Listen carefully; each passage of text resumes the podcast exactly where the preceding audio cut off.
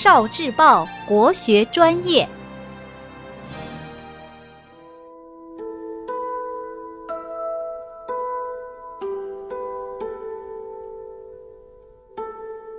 语文加油站，儿媳妇儿巧救公公。明朝嘉庆年间，有个奸臣叫严嵩，他建造了一座新客厅，屋梁用的是海里的巨鱼骨头。严嵩很得意，新屋落成那天，特地摆下盛宴来庆贺，许多阿谀奉承的小人都早早的前来贺喜。但他的亲家罗红仙却迟迟未来。罗红仙是家境状元，他为官清廉刚正，深受大家尊敬。严嵩为了拉拢他，把自己的女儿许配给了他的儿子。但成了亲家以后，罗红仙还是一如以前。今天他又迟到了，严嵩心里很不高兴。宴会前，严嵩邀请宾客们参观新客厅。大家都赞不绝口。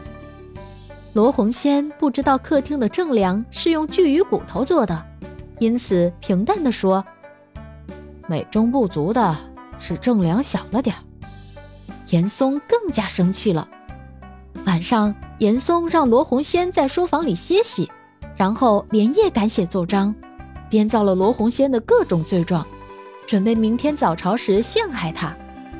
严嵩的女儿知道了这件事。非常气恼，她急中生智，想出了一个办法。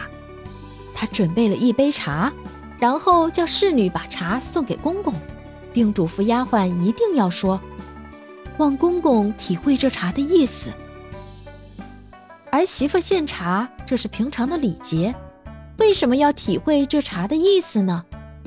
罗红仙奇怪地掀开茶杯盖，只见杯子里放了两颗红枣和一撮茴香。他更觉得惊奇了。罗红仙看着这杯茶，沉思了一会儿，他恍然大悟：儿媳妇儿是在救我，一定是奸相严嵩要害我。第二天天还没亮，他就骑上马，急急忙忙地飞奔回故乡。天亮后，严嵩听说罗红仙已经逃走了，也就放弃了陷害他的打算。请猜一猜。那杯茶是什么意思呢？谜底是早早回乡。聆听国学经典，汲取文化精髓，关注今生一九四九，伴您决胜大语文。